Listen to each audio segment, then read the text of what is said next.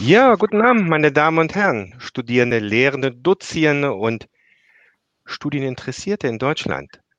Wir haben ein Thema Fernstudien in Corona-Zeiten und als wir das vor drei Monaten uns ausgedacht haben, wir haben nicht vermutet, dass wir so einen Volltreffer machen, dass wir jetzt wirklich im Lockdown sind. Also, es ist heute hochaktuell und ich begrüße alle, die an Bildung interessiert sind und die natürlich auch in dieser Zeit verunsichert sind. Wie ist eigentlich die Lage? Wie gehen wir voran? Wie geht es Studierenden? Wie geht es Dozierenden? Was machen eigentlich Hochschulleitungen im Hintergrund, damit der Studienbetrieb aufrechterhalten werden kann? Und ich denke, da haben wir schöne Informationen über die Rahmenbedingungen. Frau Professor Michaele Zilling wird uns dort einführen. Wir haben auch etwas über die Psychologie. Wie geht es uns als Studierende, als Dozierende, vielleicht auch als Mitarbeiter in Verwaltungen mit unserer Professorin, Psychologieprofessorin, Frau Rothenberg-Elder. Und wir haben auch die Perspektive dann, wie ist es eigentlich für Studierende in Zeiten des Lockdowns, nämlich mit der sogenannten Dreifachbelastung im Fernstudium neben der Familie, nicht wahr? Und dem Beruf auch das Studium zu bewältigen. Und Frau Ademmer ist ja auch gleichzeitig noch Lehrerin an einem Berufskolleg in Söst und kann von daher auch noch den sozusagen Schritt nach außen machen und auch aus dem Bildungssystem allgemein nochmal uns etwas erzählen. Also ich freue mich, dass wir heute drei kompetente Leute haben, die uns ein bisschen durch die Corona-Zeit, in Anführungsstrichen, führen werden und uns den ein oder anderen Hinweis, Orientierung und auch Blick hinter die Kulissen geben können.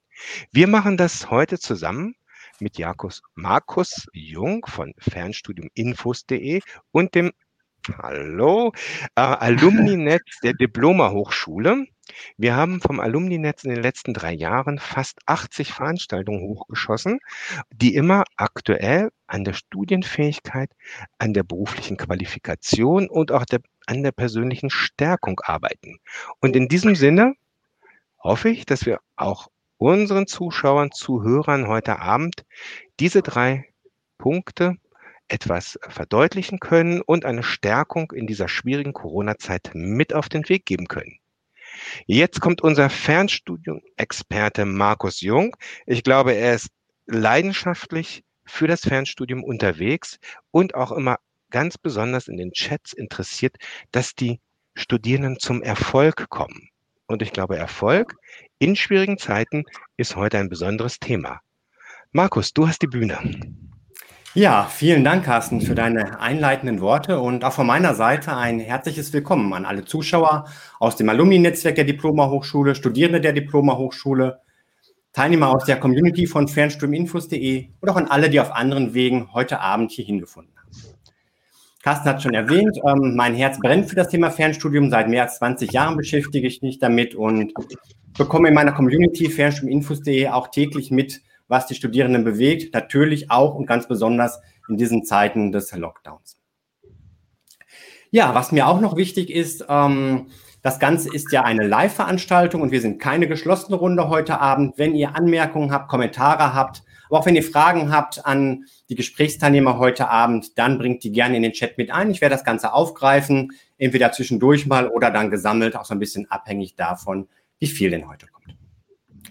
Ja, das Thema Corona und der damit verbundene erneute Lockdown oder Shutdown ist ja nun wirklich etwas, was jeden betrifft, wenn auch durchaus in unterschiedlichem Ausmaß, sodass ich dazu gar nicht so viel sagen muss und werde. Viele sind erneut zu Hause, arbeiten von zu Hause aus im Homeoffice. Die Kinder sind zu Hause, müssen betreut werden, oft auch teilweise mit unterrichtet werden und ähm, auch technisch koordiniert werden. Die Familie ist zu Hause, muss auch schauen, wie geht das Ganze überhaupt räumlich, wenn nicht für jeden ein eigenes Büro da vorhanden ist. Und ja, auch im Studium hat sich vieles geändert. Für die einen mehr, für die anderen vielleicht ein bisschen weniger, je nachdem, wie virtuell man da vorher schon zusammen war. Alles bringt viele Herausforderungen, viele Belastungen mit sich, über die wir heute Abend sprechen wollen und auch schauen wollen, was kann die Hochschule tun zur Unterstützung der Studierenden, aber auch der Lehrenden, für die es teilweise auch eine neue Situation ist. Was hat die Psychologie zu bieten und welche Erfahrungen gibt es überhaupt? Welche Herausforderungen? Was ist schwierig? Ja, wir können ja mal schauen. Vielleicht ist ja auch das eine oder andere, wo man sagen kann, das ist sogar etwas leichter im Moment. Ja, Frau Professor Zilling, ich möchte gerne mit Ihnen beginnen und vielleicht erstmal so ein bisschen zurückschauen. Das Thema Corona begleitet uns jetzt doch schon eine ganze Weile. Wie haben Sie als Präsidentin die Entwicklung im letzten Jahr so erlebt und welche Schritte waren da so auch notwendig, um den Studienbetrieb aufrechtzuerhalten? Gerade auch für die Studierenden, die eigentlich an der Diploma ein Präsenzstudium machen wollen. Also es ist ja fast ein Jahr her, als wir die ersten Informationen über dieses neue Virus bekommen haben. Und ähm, ganz interessant war, dass wir gerade kurz vorher in China gewesen sind mit ähm, einem Großteil unserer Mannschaft, also mit einem, mit Studiendekanen, mit Vizepräsidenten, die kamen auch gerade aus Wuhan und das war natürlich erstmal auch für uns selber eigenartig, was passiert da jetzt gerade. Ähm, das, was ich ähm, Revue passierend am stärksten in Erinnerung habe seit Januar 2020, ist, dass ich oder auch viele andere viel mehr kommunizieren mussten. Wir, ähm, also um alle zu erreichen einfach, also um den Studierenden zu sagen, es geht weiter bei uns, macht euch keine Sorgen, um den Lehrenden zu sagen, ähm, wir wollen weitermachen, das ist unser Weg. Und da sind schon auch ein paar ähm, kritische Entscheidungen ähm, zu treffen gewesen. Also ähm, klar wurden jetzt erstmal dann Veranstaltungen nicht mehr so durchgeführt, das war alles ganz einfach, aber im April, Mai stand die Prüfungsphase an. Sie müssen sich vorstellen, dass wir ähm, pro Jahr circa 20.000 Klausuren schreiben lassen, also 10.000 pro Termin. Und dazu kommen noch mündliche Prüfungen und so weiter. Von Hausarbeiten, Projektarbeiten spreche ich gar nicht. Das ist ja nicht so das Thema. Aber diese um die 10.000 Klausuren, was machen wir damit im April? Ähm, und die Entscheidung konnte ja nicht erst im April getroffen werden, sondern die mussten wir dann irgendwann so Ende Januar, Februar treffen. Und das war nicht einfach, da zu sagen, wir müssen das verschieben. Das war schwierig. Das ähm, ist so nicht vorgesehen in unserem ganzen Apparat.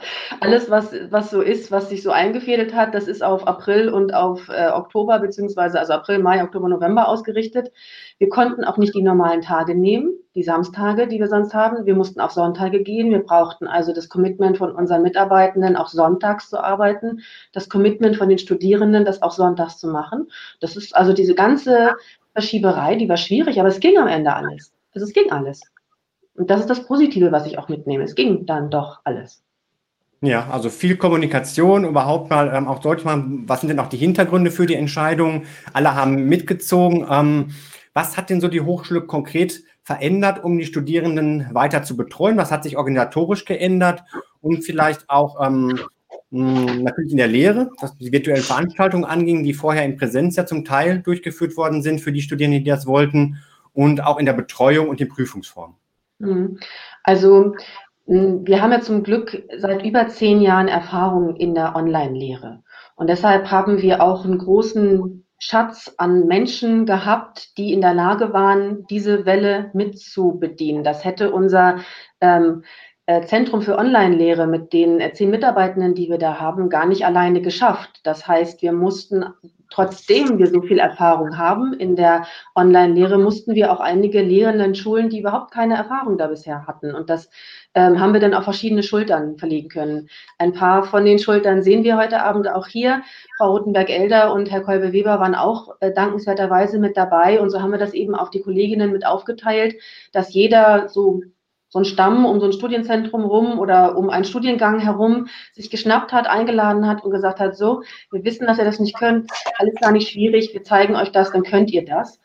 Wir haben dann zu Anfang auch verschiedene Wege ausprobiert. Ähm, man musste nicht unbedingt das so machen, live online. Es gibt ja auch alternative Wege. Man stellt Aufgaben ein, lässt sie bearbeiten, gibt Feedback. Auch das ähm, haben wir zugelassen. Es hat sich aber herausgestellt, dass die Studierenden diese Form dann final für sich auch am besten ähm, empfinden. Und dann haben wir versucht, jetzt auch zum Wintersemester, wo es wieder in diese Richtung ging, diese anderen Formen einfach nicht mehr anzubieten, sondern kom komplett umzustellen auf Live-Online, an den Samstagen zu bleiben. Da ist die Organisation der Kinderbetreuung, auf die wir auch Rücksicht nehmen müssen, gewährleistet, wohingegen das an den Abenden manchmal nicht gewährleistet war, als wir dann auch in die Abende gegangen sind. Und ähm, die Studierenden haben wir auch alle handverlesen in kleinen Gruppen nachgeschult. Wir haben aufrüsten müssen, weil wir so viele Accounts gar nicht hatten, zeitgleich das zu machen. Und ähm, haben das aber wirklich bis jetzt ganz gut geschafft. Also ähm, die, es ruckelt immer irgendwie. Aber wir sind da gesprächsbereit und wenn mal was ausgefallen ist, weil jemand nicht raufgekommen ist als Lehrender, dann wurde das nachgeholt. Ähm, das war alles relativ unkompliziert.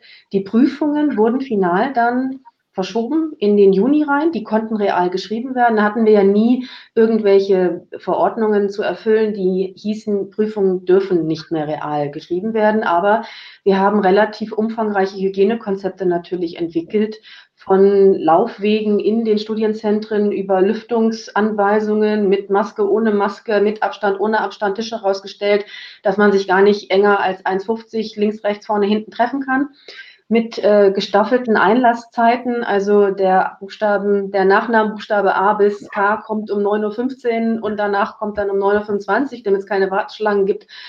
Auch das ist Arbeit, das alles zu organisieren und so die, die Welle loszulassen. Aber das hat auch alles gut funktioniert, weil alle irgendwie auch ein, habe ich das Gefühl, ein Stück weit Gelassenheit und Verständnis mitgebracht haben, dass es jetzt einfach irgendwie so auch mal anders gehen muss. Und sowohl von den Lehrenden wie von den Studierenden und auch von den Mitarbeitenden wurde das dann mitgezogen. An Betreuung haben wir ähm, im Grunde gar nicht viel verändern müssen, weil wir schon immer sehr gesprächsoffen sind für alle Gruppen, egal ob ich jetzt äh, am Samstag real nach Hamburg gehe oder ob ich da im Online ähm, ähm, Studium bin. Ich habe meine Ansprechpartner, ich habe äh, meine zentralen Ansprechpartner, die dezentralen Ansprechpartner, das ist alles geblieben. Wir selbst nutzen dieses System ja sowieso die ganze Zeit, weil wir so dezentral ähm, aufgestellt sind, was unsere Wohnorte oder Arbeitsorte ähm, anbelangt. Ähm, einige Prüfungsformen haben wir dann, als es zu schwierig wurde, so ein bisschen abgeändert. Das heißt, dass ähm, bestimmte Dinge rein schriftlich abgeliefert werden durften und nicht noch auch präsentiert werden mussten, weil wir das nicht voraussetzen dürfen, dass jemand, der real im Studienzentrum Hamburg unterwegs ist, sich so ein Equipment jetzt auf einmal in so einer Corona-Zeit anschaffen kann. Es gab ja gar nicht mehr dann so viele Webcams und Headsets, die waren ja auch alle ausverkauft. Und da haben wir dann irgendwann auch gesagt, okay, Präsentation ist es eigentlich, aber wir verändern diese Prüfungsform in dieser besonderen Phase in ihr macht das mal auf Papier, reicht das ein und wir können das so auch dokumentieren. Also auch da ähm, eine Lösung gefunden für etwas, was ein Problem darstellt. Wir haben Veranstaltungen, die real stattfinden müssen, Komplexlabor, Schweißen, Löten, äh, irgendwie mal Hydraulik äh, verbinden, kann ich noch nicht virtuell.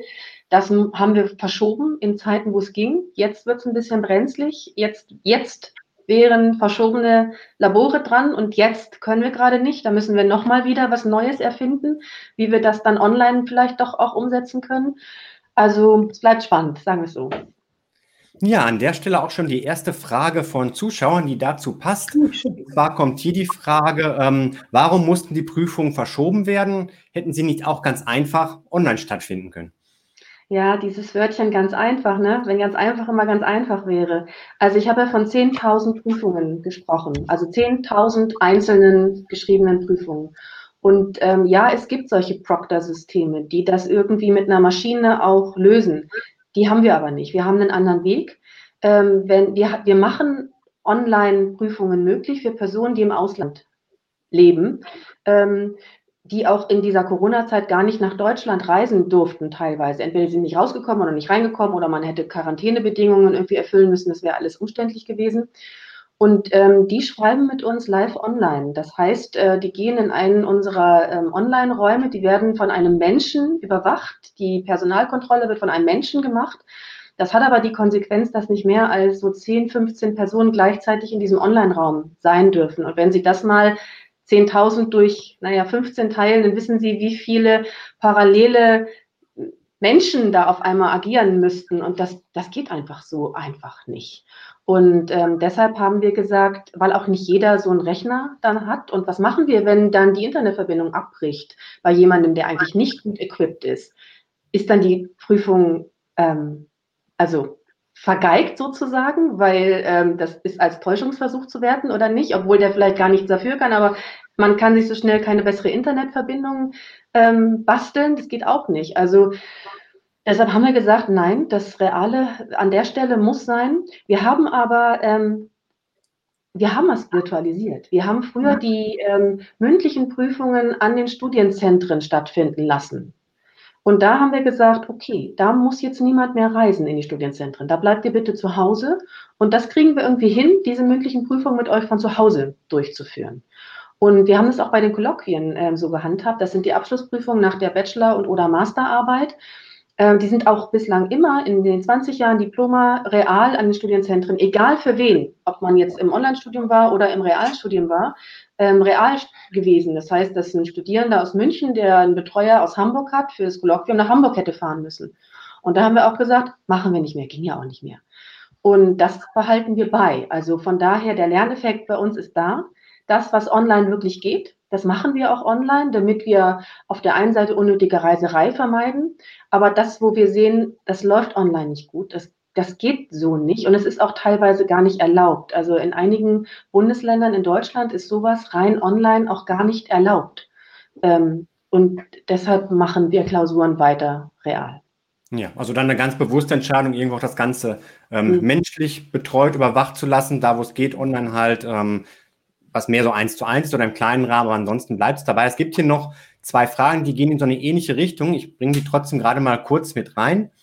Und zwar geht es einmal hier die Frage, ähm, wie denn die Prüfungen jetzt im Lockdown im Februar aussehen werden und ob dafür dann doch digitale Klausuren irgendwo vorgesehen sind. Mhm. Ähm, und hier noch die Frage, ob es denn in Zukunft doch auch beides geben wird, also eine Wahlheit zwischen Online- und Offline-Prüfungen. Mhm.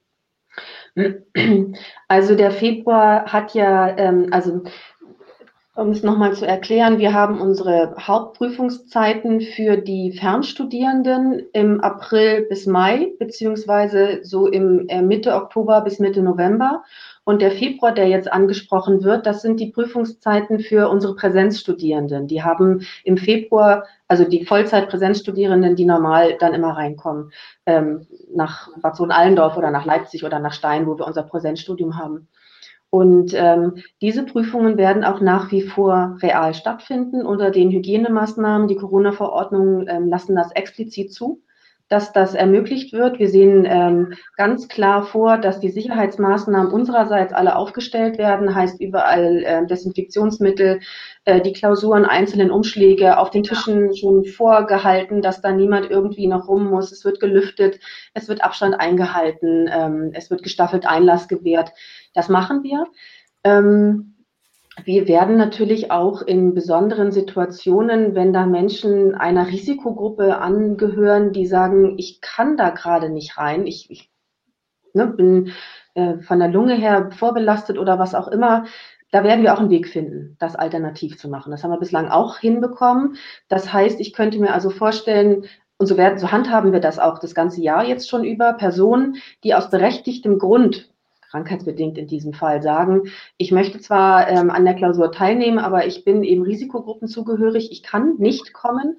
Für die bieten wir diese Live-Online-Klausur. Wir nennen das Klausur at Home an, dass wir dann also hm, weiß ich nicht, eine Zahl vielleicht von, von 50 Prüfungen jetzt im Februar vielleicht von 200 bis 300 Prüfungen so im April, Mai und dann ne, gestaffelt. Vielleicht ist im Sommer wieder alles ganz normal möglich. Im Juni haben wir dann, Juni, Juli haben wir wieder Prüfungen. Ähm, dann hoffe ich, dass wir da nicht mehr dieses Theater so in dieser Intensität haben und dann die nächsten dann wieder im August. Also ähm, da, wo es erforderlich ist, finden wir den Weg in die Online-Dimension, ja. Und die Kolloquien müssen wir halt schauen. Also die sind im März. Was ist im März? Können wir die machen, real oder nicht? Da gibt es demnächst dann eine äh, Diskussion bei uns intern, dass wir auch rechtzeitig alles vorbereiten, wenn es umgestellt werden sollte auf online, dass alle Bescheid wissen. Ja, also diejenigen, die sich jetzt wirklich ganz unwohl fühlen, damit irgendwo in Präsenz eine Klausur zu schreiben, die können sich an ihre Betreuer wenden, um zu schauen, dass man da eine andere Lösung dann findet. Genau, das Prüfungsamt ist dafür da, ist dafür offen. Ähm, es gibt dann da eben den Weg, dass man das kurz begründet. Warum ist das so? Ähm, weiß ich nicht, gerade kleines Kind bekommen, ich möchte das jetzt nicht irgendwie oder ich bin selber schwanger und ich möchte das gerade nicht oder ich habe eine Chemo hinter mir, ich ne, bin nicht in der Lage, das zu machen und dann werden Sonderlösungen gefunden. Ja, prima. Ähm, an der Stelle vielleicht eine Frage an dich, Katrin. Ähm, wie hast du denn diese Umstellung als Lehrende aus Perspektive der Lehrenden ähm, empfunden? Andererseits, du warst ja auch mit eingebunden, deine Kollegen zu unterstützen, die vielleicht noch nicht so aktiv sind, was Online-Lehre an, was für dich ja jetzt wenig neu war. Ähm, wie hast du das auch so erlebt und was hat die Diploma-Hochschule da auch getan, ich habe ja schon mitbekommen im Vorgespräch, da gab es wohl ein Coaching, es gab einen Online-Lehrgang, hm. um da halt auch diejenigen fit zu machen, die bisher auf die Präsenzlehre gesetzt haben. Also ich denke, dass es für uns alle eine Zeit großen Lernens war, wirklich. Also obwohl ich, ich bin seit 20 Jahren in der virtuellen Lehre, im E-Learning-Bereich und trotzdem war es immer noch mal so ein Lernschub. Und also ich weiß, glaube ich, als der Lockdown anfing, habe ich auch mit Frau Zilling geredet, habe gesagt, können wir nicht noch irgendwas anderes tun? Können wir, was weiß ich, vielleicht Kommunen unterstützen oder Schulen unterstützen oder so? Und oder auch mit Carsten Kolbe-Weber, dass wir gesagt haben, komm, lass uns noch ein paar Alumni-Veranstaltungen zusätzlich machen, um irgendwie die Leute zu unterhalten und eben auch unsere Ressourcen der Gemeinschaft zur Verfügung zu stellen, in der Situation, wo es uns so wahnsinnig gut ging an der Hochschule eigentlich. Also ist der eine Punkt. Das, und ich finde, da da haben wir zumindest versucht, wirklich dem gerecht zu werden. Ähm, in der Lehre habe ich erlebt, dass die Studierenden total tapfer waren, die bisher noch nicht in der Online-Lehre waren, sehr geschmeidig. Die haben ja auch alle eine Lernkurve hingelegt in der Hinsicht, dass äh, und die üblichen Studenten, das war eh kein Problem, aber sie sind auch neue Wege gegangen. Also vom Dekanat Psychologie hatten wir letzte Woche noch gerade ein Get-Together und wir haben, wir fangen an, anders Partys zu denken, anders Gesellschaften zu denken. Also das, wo wir sagen, wir wollen mit den Studierenden einfach eine gute Zeit zu haben. Wir sind in einem ständigen Lern-Austauschprozess. Dann habe ich meinen sehr erfahrenen Kollegen von der Grafik gefragt und gesagt, sag mal, wie machst du das? Und ich fand diese zusätzliche Vernetzung, die vertiefte Vernetzung, finde ich total spannend und ich freue mich, dass, dass Corona uns im Endeffekt dazu gebracht hat, das mehr voranzutreiben. Mhm, also da sogar eher mehr Kommunikation oder genauso viel Kommunikation wie vorher, da stand dem gar nicht im Wege dann diese Veränderung. Man, man muss es ein bisschen anders machen, habe ich den Eindruck. Also einerseits, ich weiß, dass ich eingestiegen bin in die Online-Lehre, habe ich es gehasst, mich ständig im Spiegel zu sehen. Das ist echt ein bisschen ungewöhnlich die ganze Zeit. Ich meine, ich, ich rede ja auch sonst nicht im Spiegel. Aber, äh, aber es ist auch wichtig, weil schließlich haben wir hier kein Hörspiel, sondern wir haben etwas, wo die körpersprachliche Komponente natürlich eine Rolle spielt.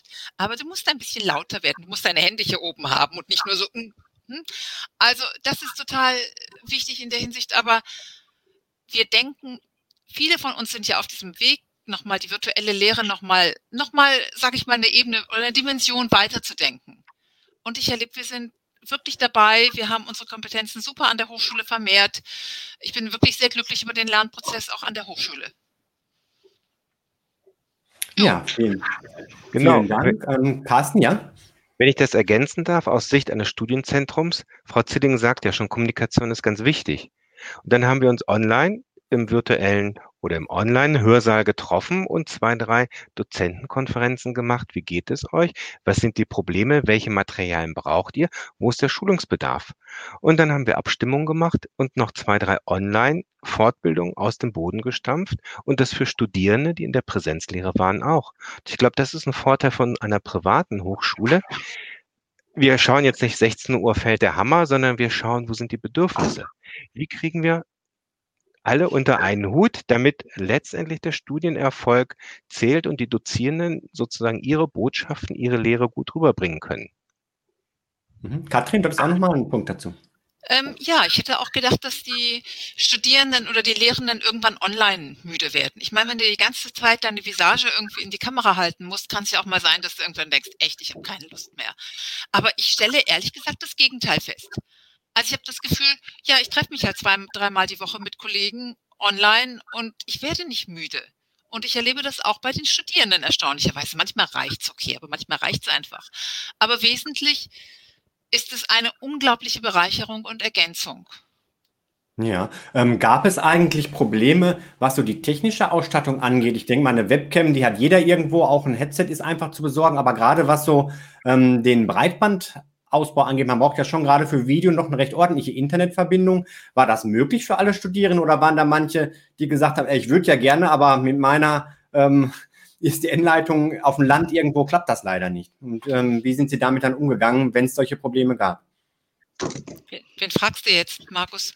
Ähm, wer dazu Erfahrung hat. Also ich kann sagen, dass es bei uns erstaunlich wenig Probleme gab, ehrlich gesagt, weil ja im Moment sowieso alle auf dem Weg waren, teilweise oder viele unterwegs waren, Homeschooling oder Homeoffice zu haben. Insofern waren sie sowieso dabei. Ich habe erlebt, dass es da auch eine hohe Disziplin gab, LAN und nicht WLAN zu benutzen. Also insofern gut. Und dann so Kleinigkeiten weiß ich nicht, äh, dass jemand mal vom Schlafzimmer aus, wo ich dachte, oh, ich möchte jetzt aber sein Bett echt nicht sehen. Äh, ähm, das gab es eigentlich wenig. Mhm. Frau Professor Sie hatten auch noch eine Anmerkung dazu. Ja, also bei den bei den Online-Studierenden, das ist ja mehr als die Hälfte unserer Studierenden, da setzen wir dieses Equipment ja voraus. Das heißt, in dem Moment, wo die den Weg mit uns beginnen, sagen wir, also klar, gerne, aber ne, um den Weg mit uns zu gehen, brauchst du ein Headset, Webcam ähm, und eben irgendeinen Rechner in irgendeiner Form. Die haben das. Bei den anderen, bei den Fernstudierenden, die mit realen Präsenzen ähm, agieren, da kam es dann genau zu solchen Effekten, genauso wie bei den Präsenzstudierenden, zum Beispiel in Bad Soden.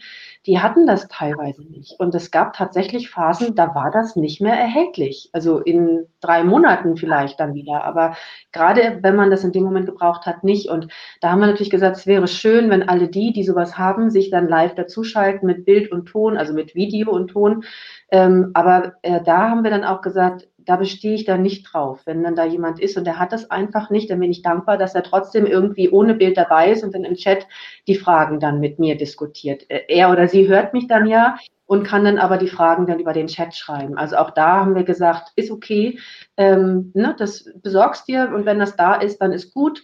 Und wenn es dann auch nicht kommt, ist auch gut, dann machst du so weiter mit uns. Ähm, und bei den anderen über der Hälfte, da war das sowieso gegeben. Also dieser Effekt, den Frau ähm, Rutenberg-Elder eben auch ähm, schon gesagt hatte, das traf gar nicht so wahnsinnig viele bei uns. Mhm. Ja, also da war es doch dann doch einfacher als vielleicht von vielen befürchtet oder wie man das sonst oft so hört. Ja, bevor wir gleich zum zweiten großen Block kommen, mal zu schauen, was macht denn überhaupt dieser Lockdown auch mit den einzelnen Menschen? Was kann die Psychologie da auch zur Unterstützung tun? Ähm, es gibt eine ganze Reihe an Fragen aus dem Chat, die sich noch so mit Technik und Prüfung ähm, beschäftigen. So ein, zwei würde ich davon gerne noch ähm, aufgreifen. Zwar einmal geht es hier um das von der Diploma Hochschule eingesetzte ähm, System Adobe Connect.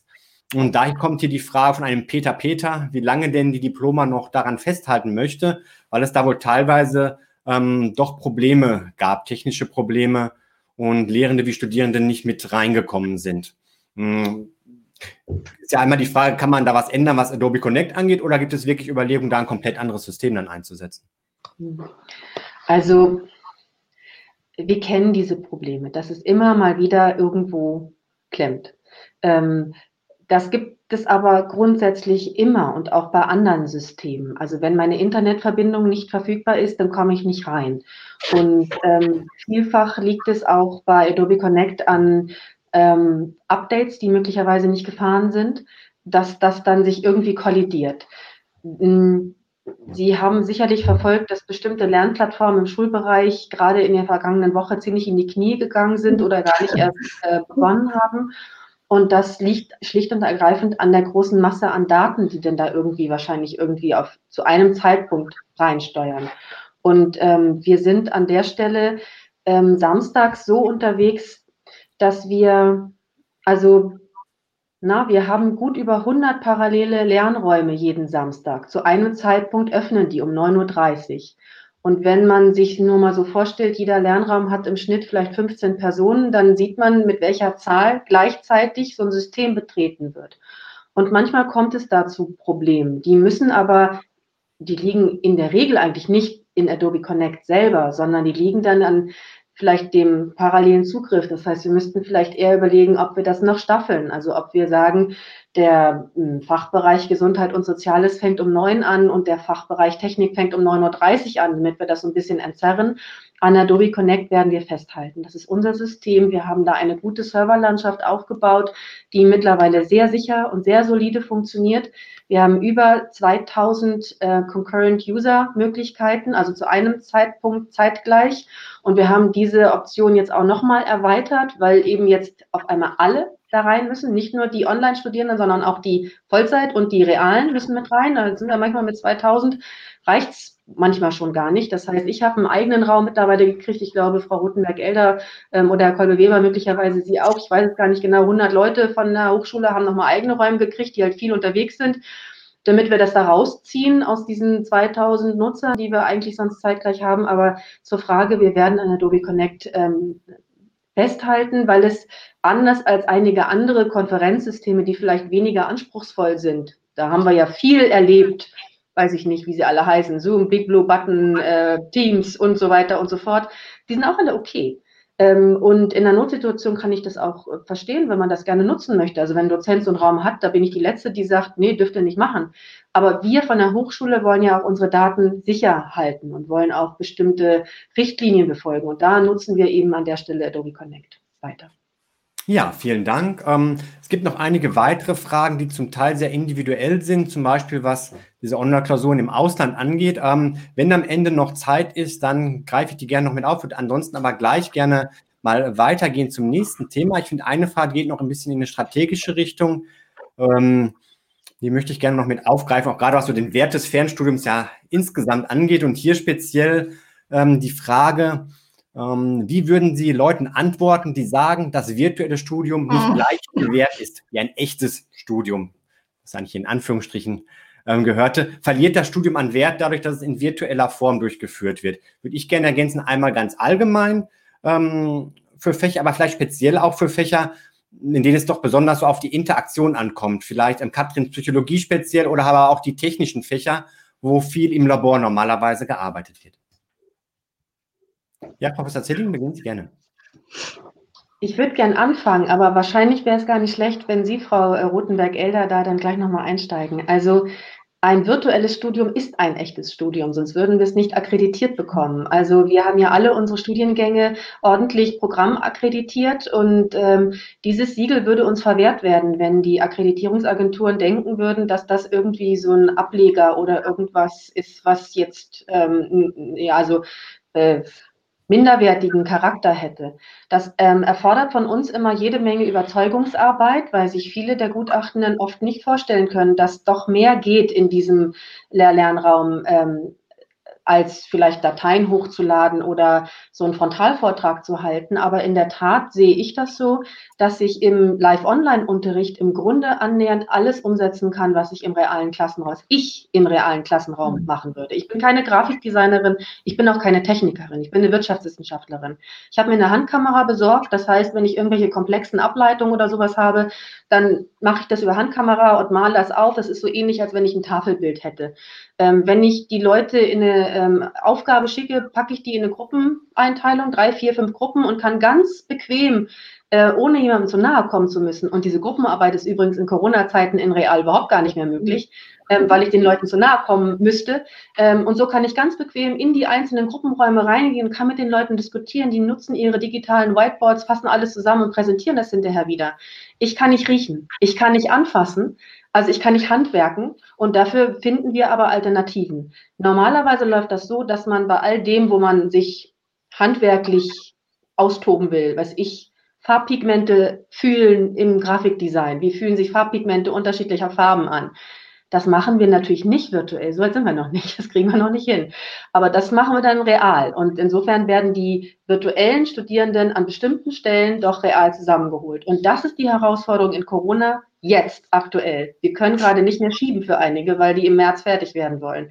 Was machen wir mit denen? Wie kriegen wir das jetzt noch hin? Aber normalerweise ähm, kommen die dann real rein. Das ist auch immer ein Happening. Das ist super. Und ähm, da gibt es keinen, das ist das Echte und das ist ein Ableger davon. Ja, also auch da immer mehr eigentlich auch so eine Vermischung eigentlich und vieles, was geht. Ich habe jetzt mitbekommen in einem Studiengang, ging es um Lebensmitteltechnologie und Verkostung, dass dann tatsächlich den Studierenden auch Pakete geschickt worden sind und die dann auch zu Hause wieder das gemacht haben und dann natürlich auch ähnlich wie wir hier gemeinsam darüber gesprochen wurde. Ja, ähm, Katrin, wie ist deine Erfahrung, was Psychologie angeht? Ähm, also ich teile das absolut, was Frau Zilling sagt. Das ist ein echtes Studium. Das ist der eine Punkt. Also es, ist, es gibt einerseits, wir bauen das wirklich nun auch so auf, dass man zum Beispiel, wenn es um Kommunikativ, äh, Kommunikation, Reflexion, Gruppenarbeiten und so weiter geht, das kann ich alles in Adobe Connect machen. Das geht wesentlich. Ähm, das ist der eine Punkt. Der zweite Punkt ist der, im Moment, wenn ich eine Gruppenarbeit machen würde, da hätten wir alle eine Maske an und ich würde die Hälfte des Gesichts sowieso nicht sehen. Also die Körpersprache wäre, ich bin froh, dass ich mal die Münder von Leuten sehe. Äh, äh, wirklich, äh, was für eine schöne Chance mal von Leuten, die nicht meiner eigenen Familie angehören. Das ist der an, eine Punkt. Der andere Punkt ist aber auch der, meine Studierenden werden später sicher zum Teil Teil ihrer Arbeitszeit digital machen. Zum Beispiel habe ich den Punkt bei, dem, äh, äh, bei der Lehrveranstaltung Kommunikation und Medienpsychologie. Die Studierenden sind so gewöhnt, dann irgendwas parallel zu machen. Also habe ich jetzt nächsten Freitag die große Sequenz Zuhören in der Digitalisierung. Weil das wirklich so ein Punkt ist, ich muss ja auch mich nochmal in neue Inhalte einüben.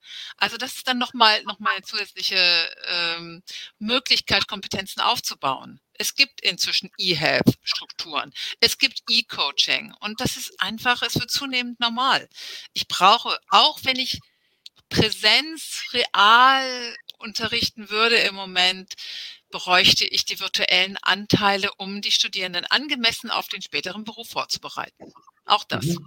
Ja, ich denke, das ist auch ein ganz wichtiger Aspekt, dass ja insgesamt es immer mehr virtuell wird und ähm, dadurch, dass ja auch quasi auch eine Vorbereitung ist auf den Beruf dann später. Ja, Frau Ademmer, Sie haben sich gemeldet und natürlich auch an Sie die Frage, wie erleben Sie denn das Ganze als Studierende der Hochschule ähm, und auch im Abgleich mit Ihren beruflichen Erfahrungen? Sie haben den Bachelor schon abgeschlossen an der Diploma-Hochschule, sind jetzt im Master. Genau, und da möchte ich eigentlich auch anknüpfen an den Wert des Studiums, des Online-Studiums. Ich glaube, ähm, die Qualität ist ja nicht abhängig davon, ob ich jetzt virtuell studiere oder tatsächlich präsent äh, studiere. Und ich habe ja das erste Studium ähm, tatsächlich auch präsent gemacht und jetzt virtuell. Natürlich hatte ich Ängste, komme ich überhaupt zurecht mit dieser ganzen virtuellen Lehre. Aber es zeigt sich definitiv, dass diese Ängste ganz schnell abgebaut äh, werden konnten. Ähm, ich glaube, es ist ganz wichtig im Studium, dass ganz viel interaktiv läuft. Ähm, das heißt, die Dozierenden oder Lehrenden natürlich auch die unterschiedlichen Werkzeuge äh, von Adobe Connect nutzen, sodass man auch gut Gruppenarbeit machen kann. Und ich kann jetzt auch den Vergleich zur Schule ziehen, äh, wo tatsächlich jetzt kein, jedenfalls in Nordrhein-Westfalen, kein Präsent Präsenzunterricht läuft. Gruppenarbeiten waren schon vorher untersagt, ähm, auch in diesem sehr schwachen Lockdown vorher. Und ähm, es hat mir eigentlich bis jetzt nur Vorteile gebracht, dass ich virtuell studiere, weil ich äh, bin sehr geschmeidig jetzt mit unserem Tool. Wir haben sowas ähnliches wie Adobe Connect und ähm, bin da sehr sicher dran gegangen und äh, sehe auch, dass ich da ganz viel ähm, ja durch dieses virtuelle Studium an Kompetenzen erworben habe. Also finde ich schon sehr wertvoll. Ja, ähm, wie erleben Sie so den Vergleich jetzt, Ihren Berufsalltag, das virtuelle Studium dort, auch mit der Zielgruppe, die Sie dort haben, wenn Sie es jetzt ähm, sehen im Vergleich zu dem, was im Studium passiert? Hm, was die Betreuung angeht, die technische, die, auch die Unterstützung, die Sie vielleicht bekommen auf dem Wege? Also die Unterstützung, ähm, jetzt sage ich, fange ich erstmal mit der Diploma an, die ist, äh, finde ich jetzt sehr positiv gewesen. Ähm, ich bin ja bald fertig, also habe ich auch gar nichts mehr zu verlieren, auch wenn ich was Negatives sagen würde. Ähm, der technische Support ist toll. Ich hatte zwischendurch auch mal technische Probleme. Ähm, man bekommt zeitnah Informationen. Das ist natürlich in einer Schule oft mit sehr großen Hemmnissen verbunden. Damit hat der Schulträger hat was zu sagen, die Schulleitung, das Schulministerium. Ähm, das läuft manchmal nicht so geschmeidig ineinander, so dass man erstmal relativ auf sich gestellt ist, aber letztendlich natürlich auch Tools zur Verfügung hat. Ähm, es ist für die Lehrenden, so wie ich vielleicht mal als Studierender virtuell angefangen äh, bin, auch eine super Herausforderung, eine Mail zu bekommen. Wir haben so ein Tool Lugineo, das ist so ein Messenger-Dienst. Dann vielleicht noch ein anderes Tool zu bedienen, ein viertes Tool. Ähm, das ist manchmal für die Schüler sehr unübersichtlich. Ähm, ja. Und ja. Letztendlich werden sie ja auch nach dem Stundenplan unterrichtet, so dass ich sage, montags morgens habe ich zwei Stunden, dann kommt der nächste Kollege und jeder nutzt ähm, natürlich unterschiedliche Methoden, äh, aber es muss irgendwie auch passend gemacht werden. Genau, das ist äh, die Kunst jetzt tatsächlich. Ähm, was aber auch vielleicht nochmal Wert des virtuellen Studiums, dass man vielleicht auch ganz viel lernt, ähm, kreativ und flexibel umzugehen, mit einer Dokumentenkamera, vielleicht auch praktische Dinge zu tun. Ich unterrichte jetzt auch noch Pflege. Pflege ist ja sehr praktisch äh, und ich versuche natürlich jetzt alles Mögliche auch mit nach Hause zu nehmen und tatsächlich auch zu zeigen, ähm, auszuprobieren. Ja, genau. Es geht gar nicht anders, aber es macht irgendwie auch ein bisschen Spaß. Ja, also auch da willst du fragen. Katrin, du hattest vorhin nochmal ähm, nicht gemeldet, hat sich erledigt, oder? Ja, nein, überhaupt nicht, weil Frau Ademer nimmt, genau, daran möchte ich gerne. Entschuldigung. Nein, alles gut. Nein, ich wollte sagen, dass es wunderbar war, was Sie mit der Pflege erzählt haben. Weil das ist genau meine Erfahrung, dass wir bestimmte Dinge, auch wenn man sagt, aus den medizinisch, medizinnahen Bereichen, können wir teilweise online viel besser abbilden. Als wenn ich mich an diese langweiligen Darstellungen des Gehirns erinnere, wo man wirklich fast eingeschlafen ist und eigentlich nicht mehr so richtig wusste, boah, irgendwie ich nicht so äh, die Konzentration war schwierig zu halten und wir können heute problemlos zwischen verschiedenen technischen Tools zwischen dem, was wir hier ungefähr sehen, zwischen Arbeitsräumen, zwischen Videos, die mal, weiß ich nicht, irgendwie kleine Präsentationen, 3D-Präsentationen und so.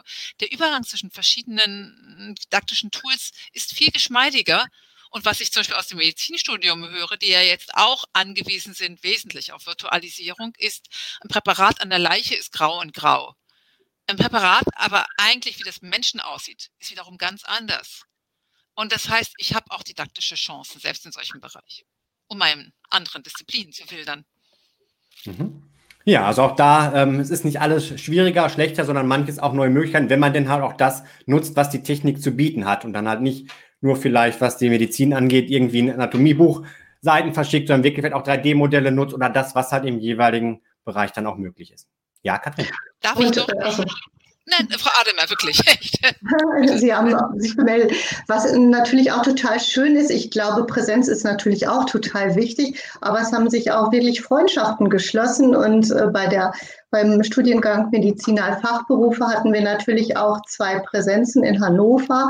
Ähm, das war natürlich auch schön, aber wir wollen uns tatsächlich noch mal live treffen, wenn es irgendwann geht. Und das geht tatsächlich auch. Man kann virtuell ganz schnell auch Menschen kennenlernen und schon durch diese unterschiedlichen Gruppenarbeiten, die oft zusammengewürfelt wurden, wo man vielleicht auch gedacht hat, oh Gott, ich möchte aber lieber mit dem und dem arbeiten, war es eigentlich ganz toll, immer wieder mit neuen Leuten zu arbeiten. Also das mache ich jetzt auch tatsächlich bei meinen Schülern so, dass ich Breakout-Rooms einfach zu, zufällig ähm, würfeln lasse und das finden die Schüler auch toll.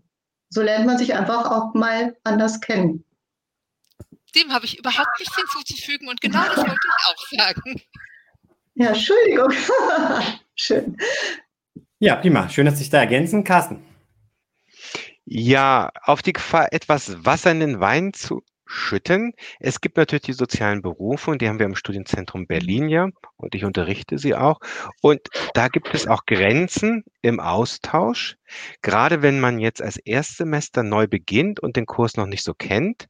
Man braucht für bestimmte Themen Vertrauen, man braucht eine Orientierung und das ist im Zwischenmenschlichen, wenn man sich sehen kann, einfacher als im Digitalen.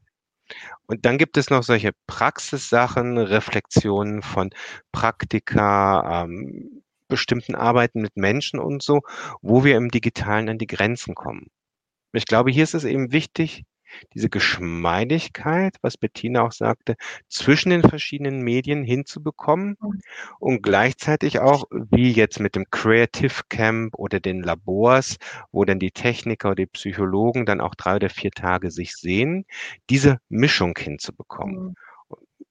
Jetzt klemmt es mit Corona, weil die, wir kriegen die Mischung auch nicht so hin. Aber für bestimmte Berufsgruppen ist es auch wichtig, diese persönliche mhm. Seite, das Vertrauen und auch den individuellen Austausch zu haben. Ja, also viel geht online, aber trotzdem, wenn es dann wieder möglich ist, wäre es schön, sich auch mal wieder in einem Raum tatsächlich zusammensetzen zu können. Ja, Katrin. Ich widerspreche dir da, Carsten. Also meine Erfahrung ist, wenn die Studierenden die Initiative ergreifen und sagen, komm, lass uns mal hinterher mit XY in der Lerngruppe treffen, dann geht das in der Regel gut. Das ist der eine Punkt. Der zweite Punkt ist der äh, unser virtuelles Studium ist eins, was inklusiv ist. Das heißt, die vielen chronisch Erkrankten, die vielen, die einfach die Kinder haben oder die im pflegenden Angehörigen nicht einfach mal so für einen Tag äh, da lassen können. Also die sind einbezogen und Reflexionen funktionieren, wenn das, das Setting erklärt wird, wird eingeführt wird, wenn die Gruppe auch entsprechend angewärmt wird. Da erlebe ich keinen Mangel an Vertrauen. Also ich habe auch in dem Jahr, auch in anderen beruflichen Baustellen, ich habe Freundschaften geschlossen, die rein virtuell gegründet sind und denen ich genauso vertraue wie den Leuten, die ich draußen auf der Straße kennengelernt habe. Wird denn wirklich auch virtuell über alles so geredet, wie das in Präsenz so ist? Also ich denke gerade so bei einer Klausur, was in den Pausen passiert, wo man so zusammensitzt, dass da doch wirklich das Gefühl, aha, es hört ja wirklich keiner mit. Ach, echt? Redest du denn virtuell, redest du denn real auch echt über alles? Stimmt. Nein, über alles sicherlich nicht, aber es ist schon, finde ich, ähm, oft, was man sagt, ach komm, gehen wir gleich noch zusammen was essen, macht man, dass man dann eher, glaube ich, hm, vielleicht auch ein bisschen ins Persönliche kommt. Wie gehst du damit um, als wenn es wirklich so digital ist, man sich gar nicht irgendwann zumindest mal persönlich gesehen hat? Telefonanruf wenn ich das kurz sagen darf. Telefonanrufe sind total das ultimative Mittel der Privatheit plötzlich. Das ist echt, also das, ja, das wäre mein Mittel. Aber Frau Zilling hat sich gerügt. Mhm. Ja, also die, ähm, also die Studierenden, die das normal bei uns so studieren, die jetzt nicht zwangsläufig dazu verdonnert sind, weil das unter Corona-Bedingungen real gerade nicht mehr geht. Ähm, auch die, die dazu verdonnert sind, die lernen das auch relativ schnell, aber diese virtuell Studierenden, die vom, vom Gedankengang auch sofort klar waren, das ist mein Weg, weswegen auch immer. Man möchte nicht 50 Kilometer zum nächstgelegenen Studienzentrum fahren oder man hat, wie Frau Rotenberg-Elder gesagt hat, jemanden im Hintergrund, sei es jemand zu pflegen oder Kinder oder wie auch immer. Ähm, die machen das in anderen Kontexten, ob es das mhm. Telefonat ist, ob es die WhatsApp oder was auch immer für eine Gruppe ist, also ich glaube, diese Vernetztheit, die ist absolut gegeben. Die ist, also das erlebe ich als Dozentin, da, da passiert was unter der Reihe. Das kriege ich gar nicht mit. Das will ich auch gar nicht mitkriegen. Das kriege ich ja im Real noch nicht mit. Und es gibt äh, bei uns im System, ich weiß nicht, ob es bei allen so ist, auch immer so diese Privatchat-Möglichkeiten. Das kriege ich dann auch nicht mit als Dozent. Also das genau. läuft dann hinter der Reihe. Ne? Das, ähm, ich sehe manchmal Leute giggeln, dann denke ich mir, ja, da haben die sich wieder irgendwas geschrieben und ich habe es wieder nicht mitgekriegt. Und ähm, dann, aber das ist okay. Und äh, das, das muss auch gegeben sein. Und ich glaube, was Frau Rotenberg-Elder sagt, die, die sich sympathisch sind, die treffen sich dann auf einer anderen Ebene nochmal. Ob man dann vielleicht zufällig im ähnlichen Ort wohnt und dann, wenn es erlaubt ist, doch nochmal auch sich echt trifft oder ob man sich dann anruft oder in einer ähm, anderen Phase in der Lerngruppe dann nochmal untereinander nur sitzt und dann auch mal das Lästern anfängt, wo wir nicht dabei sind das, also das geht ja alles. Unsere Plattform ist ja dann auch nutzbar, auch in, in, in anderen Zeiten. Da sind wir, wir sind ja nicht immer dabei. Also das glaube ich geht schon, wenngleich ich weiß, was Sie meinen, Herr Jung. Dieses Flurgespräch, ne? Hast du schon gehört, was? Ähm, ja, vermisse ich auch, bin ich ehrlich. Also ich sehe ja auch meine Kollegen gerade gar nicht mehr so richtig echt. Und äh, die Kollegen, wir haben eine Zentralverwaltung in Bückeburg, ein zweistöckiges Haus die, die unten arbeiten, sagen, ich habe die, die oben arbeiten, schon lange nicht mehr gesehen. Also die, ähm, ne, wir haben so eine Teamregelung, es kommt sowieso immer nur noch jeder Zweite irgendwie rein und dann ist man so für sich, dass man gar nicht mehr irgendwie die Treppe hochgeht. Das ist insgesamt, das finde das bedauere ich und da hoffe ich inständig, dass wir das in diesem Jahr auch wieder anders pflegen können miteinander. Ja, bevor wir dann gleich zum letzten Block kommen, hier nochmal auch ähm, Deutschland, wir sind ja live, es kommt Input von außen auch herein, hier schön nochmal als Bestätigung zu dem, genau. ähm, was Sie gerade hier reingebracht haben. Roxana Rutsch kann das ja studieren im ersten Semester bestätigen. Eine WhatsApp-Gruppe war in unserer ersten Handlung und was man nicht schreiben möchte, da telefoniert man. Also es werden Wege gefunden und man kann vieles abdecken, auch wenn vielleicht so manches bleibt, was halt einfach schön ist, wenn man es auch mal wieder richtig persönlich erleben kann, so wie Sie, Frau Zilling, es gerade auch erwähnt haben. Ja, Frau Ademmer. Da kann ich vielleicht noch was sagen. Also das wurde uns auch so empfohlen. Das fand ich ganz schön äh, beim, bei dieser Einführungsveranstaltung, dass man ruhig als so informelle Gruppen einfach macht, damit man in Kontakt miteinander trifft. Und ich finde, es liegt auch immer so ein Stück weit an dem Dozenten. Wir hatten auch total witzige Dozenten, äh, die gesagt haben, ach, jetzt sehe ich endlich mal ihren Raum. Ach, da ist ihr Kind. Ich meine, das äh, ist ja auch wichtig. Und ähm, ein Dozent ging, äh, äh dozierte dann halt äh, über sein Thema und sagte, ach, da habe ich noch Lexikon, stand auf und ging zu seiner, äh, zu seinem, zu seinem Regal und holte es und es war so lustig für uns und wir haben die ganze Zeit auch so geschrieben, ach, das ist ja total witzig, was macht der denn jetzt? Und der holt jetzt schon wieder unter Z sein Lexikon raus. Also das ist schon auch witzig. Das kann man sich vielleicht von außen gar nicht so vorstellen, aber äh, auch bei den Gruppenarbeiten, da unterhält man sich ja nicht nur über das Thema, sondern tatsächlich auch wirklich über ganz private und persönliche Dinge. Ja, da sind wir jetzt schon ziemlich beim Zwischenmenschlichen. Und ähm, ich würde dann gerne überleiten, weil auch die Zeit schon weit vorangeschritten ist, so zum letzten Block, den wir heute noch haben. Und dazu passt, finde ich, ein Kommentar von Naturgewalt ganz gut. Grüße an alle Lockdown-Survivor und studierende Mitmenschen, dass auch der Lockdown jenseits des Studiums besondere Herausforderungen mit sich bringt. Die Belastung nicht zu wissen, wie geht es denn jetzt weiter, wann kann ich wieder arbeiten, wie wir es einmal schon erwähnt hatten, vielleicht Kinder zu betreuen. Ähm, ja, auch die Neuigkeiten jeden Tag auf einen da einströmen. Ähm, da, Katrin, nochmal die Frage an dich, zusätzlich zu deiner Rolle als Psychologieprofessorin, als Psychologin. Ähm, wie erlebst du das? Kommen da auch Studierende in der Hinsicht auf dich zu oder auch ansonsten aus deinem Umfeld? Und was hat denn die Psychologie zu bieten, um hier Unterstützung zu bieten, um vielleicht für eine gute Psychohygiene ähm, zu sorgen? Das Thema Resilienz ähm, wird sehr stark beansprucht, dass man doch eigentlich ähm, ja vielleicht alles gar nicht so an sich rankommen lässt oder schnell wieder zurückkommt in den vorherigen Zustand. Was kannst du da vielleicht auch an ganz konkreten Empfehlungen noch mit auf den Weg bringen? Und ähm, wer möchte gerne auch als Ergänzung, wie erlebt ihr, wie erleben Sie das Ganze im Moment, was diese Belastung auch angeht? Also einerseits die Leibniz-Gesellschaft, die hat vor kurzem Empfehlungen herausgegeben für den psychischen Umgang, resilienzbetonten Umgang ähm, mit Corona und darunter war, das ist schon länger in der Diskussion ja drin, dass wir sehr bewusst mit Nachrichten umgehen sollen. Also uns auch eben mal abschotten und auch sagen, so jetzt reicht's. Äh, nicht dieses ständige Befeuern. Die Maren Urner ist zum Beispiel eine der Beispiele dafür, die das, äh, die das sehr stark vertritt, Dobelli und andere, die ja auch recht bekannt geworden sind. Ähm, das ist der eine Punkt. Also diese Empfehlung, wer findet Empfehlungen der Leibniz-Gesellschaft äh, zu Corona, der, der findet die sehr schnell. Das finde ich wichtig. Also die Psychohygiene wird sicher wichtiger denn je. Also zu sehen, was mache ich, wenn ich fertig bin mit der Arbeit zum Beispiel, wie kann ich mich entlasten. Aber ich habe eigentlich häufig auch das Gegenteil erlebt. Eine große Freude am sich virtuell treffen oder ich erlebe das ja auch weiterhin. Ähm, auch dann zu merken, ui, das geht ja. Also ich kann mit Leuten, Mensch, ärger dich nicht virtuell spielen. Ich kann mit den Leuten reflektieren virtuell. Ich habe plötzlich, sind manche Menschen auch erreichbar, die vorher nie erreichbar wären.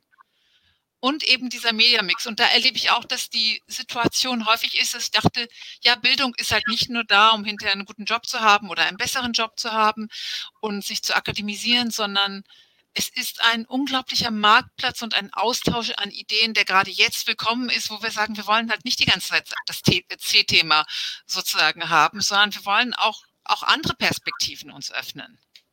Also das ist wirklich, es ist nicht nur dunkel, es ist im Gegenteil. Ich erlebe das als sehr große Ressource und Unterhaltung. Und deshalb haben ja auch Carsten und ich gesagt, wir legen nochmal ein paar Alumni-Veranstaltungen extra drauf, einfach um die Leute zu unterhalten. Mhm. Ja, also da die, auch die Möglichkeiten zu nutzen, die da sind. Ähm, Empfehlung halt, das Positive zu sehen, Nachrichtenkonsum einzuschränken. Aber, Was gibt es aber, noch an Empfehlung? Äh, Pausen. Also ich habe gedacht zwischendrin, naja, wenn den Studierenden ein bisschen die Puste ausgeht, dann machen wir halt eine Pause extra oder so. Aber das war überhaupt nicht der Fall. Also es ist, sie, sie sind irgendwie, es, ich bin sowieso sehr dankbar um einfach diese Chance, muss ich sagen. Aber sie, sie sind so wach dabei, viele es ist wirklich klasse zu sehen und ähm, ja, und es ist so schön, eben auch von allen Seiten auch zu lernen. Das muss ich sagen. Und ich erlebe wirklich auch, dass viele sagen, Mensch, endlich kann ich eigentlich vor der Kiste sitzen und irgendwas mal machen, was mit meiner Zukunft zu tun hat. Ähm, und was halt nicht mit dem alltäglichen Baustellen auf der Straße zu tun hat. Ja. Ähm, Frau Demmer, wie erleben Sie das Ganze? Ähm, bei Ihnen ist es jetzt auch so, die Betreuung Ihrer Schüler läuft von zu Hause aus, Sie sind zu Hause. Ähm, Familie, das Umfeld ist sehr konzentriert darauf. Hm, was sehen Sie als Belastung? Was ist schwieriger geworden jetzt dadurch, auch vielleicht so das Studium mit unterzubringen? Und ähm, was sind vielleicht auch Vorteile, die sich für Sie ergeben? Zum Beispiel vielleicht weggefallene Wegzeiten, die Sie sonst zu Ihrem Arbeitsplatz hatten? Ähm, zum Arbeitsplatz habe ich fast keine Wegzeit, also fünf Minuten mit dem Fahrrad. Äh, da bin ich gut aus, aufgestellt. Ähm, für mich beim virtuellen Studium ist jetzt wirklich die Fahrt nach Bochum weggefallen. Ähm, das war sehr positiv. Also hm, das Studium ist ja jetzt bei mir fast zu Ende. Es ist äh, deutlich weniger Belastung da jetzt gewesen. Da fand ich eher positiv, dass wir uns so untereinander gut vernetzt haben, äh, wir auch tatsächlich unsere Ängste äußern konnten und auch so gegenseitig wirklich ähm, gute Ideen für den Unterricht oder auch für Prüfungen ähm, untereinander kommunizieren konnten. Das fand ich ganz, ganz positiv. Ähm, in der Schule, ja, da werde ich tatsächlich seit Montag furchtbar ähm, zugeballert, das stimmt schon, mit E-Mails, mit irgendwelchen Sachen, die ich lese. Ähm, ich habe mir aber für dieses Jahr vorgenommen, sehr gelassen damit umzugehen, ähm, andere Strukturen anzuwenden. Ähm, also tatsächlich auch Ressourcen zu schonen, ähm, Arbeitszeiten ganz konkret für mich zu festzulegen. Das war ja mit dem Studium einfacher. Da war immer der Samstag geblockt. Der fehlt mir jetzt tatsächlich. Ist eben ein bisschen schade, dass es jetzt keine Samstagveranstaltung mehr gibt.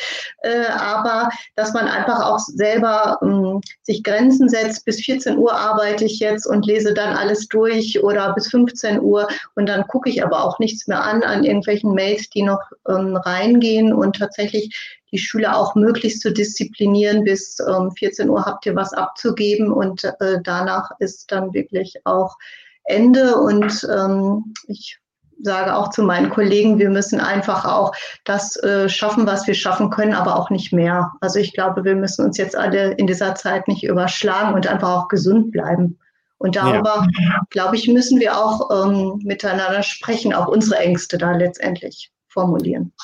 Ja, also auch da wieder, was sich heute eigentlich den ganzen Abend so durchzieht, die große Bedeutung von Kommunikation und irgendwo auch mhm. Grenzen zu setzen, um das Virtuelle und das einen immer Begleitende vielleicht nicht zu sehr ausufern zu lassen. Ja, bevor wir gleich in die Abschlussrunde kommen, die Stunde ist schon fast um, würde ich gerne noch eine Frage aus dem Chat bitte reinbringen. Und zwar, auch da geht es um Kommunikation. Ähm, hier eine Frageanmerkung von Arne Matthias Krüger. Birgt das echte virtuelle Studieren neue interkulturelle Verständigungsmöglichkeiten? Sind damit Vorurteile, die örtlich gebunden entstanden sind, international abbaubarer als in einem Präsenzstudium? Man da vielleicht auch wirklich ähm, überregional besser zusammenkommt und auf einer Level ähm, auch ist. So verstehe ich die Frage. Ja, ähm, naja, ich bin Sozialpsychologin. Da geht es sehr viel um Stereotypien und äh, inter, die Frage von Transkultur, äh, pardon, Transkulturalität, Interkulturalität und die Frage, äh, wie wir mit anderen Kulturen umgehen, da ja auch unsere Teams einfach sehr international werden aus ganz unterschiedlichen Perspektiven. Ich erlebe, dass das internationale Wissenssharing größer wird und dadurch teilweise auch wirklich Grenzen abgebaut werden. Insofern ja, aber wir müssen genauso weiterhin natürlich auch wissenschaftlich genau hingucken, spezifisch sein, sehr stark auch in die Details gehen. Und ähm, also nur weil wir vielleicht nicht genau sehen, ob wir jetzt, was weiß ich, wie wir angezogen sind oder wie groß wir sind oder wie klein wir sind, ähm, oder ob wir jetzt eine, keine Ahnung, so eine dieser schrecklichen heterosexuellen Anmutungen haben. Also, oder ähm, ich ziehe es ein bisschen ins Lächerliche, aber trotzdem, wir müssen ja trotzdem weiterhin an uns arbeiten. Also das bleibt uns nicht überlassen. Ja, vielen Dank auch für diese Antwort noch und an der Stelle auch vielen Dank an alle, die sich hier aktiv im Chat beteiligt haben. Ich habe versucht, so einen Querschnitt ähm, mit hier reinzubringen. Und ansonsten stehen euch natürlich auch die Ansprechpartner Diploma Hochschule noch für individuelle Fragen zur Verfügung. Ja, an der Stelle, Carsten, ich denke, wir könnten noch weiter in Austausch gehen, aber ich glaube, wir haben auch die verschiedenen Themen ganz gut angesprochen jetzt und du hast die Schlussrunde für dich. Oh, das ist sehr schön. Ich danke dir, Markus, und ich danke auch Frau Professor Zilling und der Katrin und der Frau äh, der Bettina. Ich glaube, wir könnten noch eine Stunde weiterreden. Das Wichtige ist Kommunikation.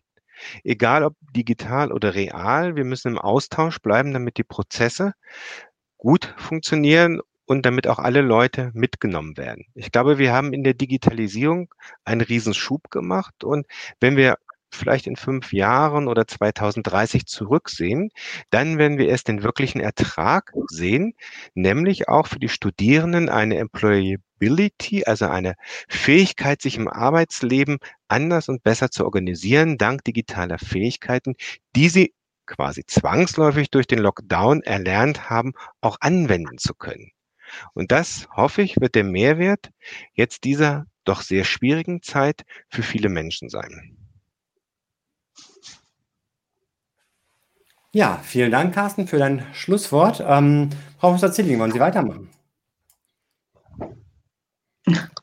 Ja, ich habe äh, hab, äh, vorhin mitbekommen, dass ähm, wir so eine Art ähm, äh, das Kernsatz oder äh, Motto irgendwie vielleicht nochmal am Abschluss bringen. Und ich habe mir überlegt, ähm, dass ich da drei, drei Punkte ganz kurz bringen möchte. Also das eine ist einfach unaufgeregt zu bleiben in dieser Zeit. Ähm, Verständnis für den jeweilig gegenüberstehenden, die also aufzubringen und am Ende einfach das Beste draus zu machen. Also ich glaube, das ist das, worauf es jetzt ankommt in dieser Zeit. Und äh, dabei ist uns die Technik behilflich, dabei wird uns aber auch das Reale dann irgendwann wieder behilflich sein, wenn wir das mittransportieren dann in die Zukunft rein.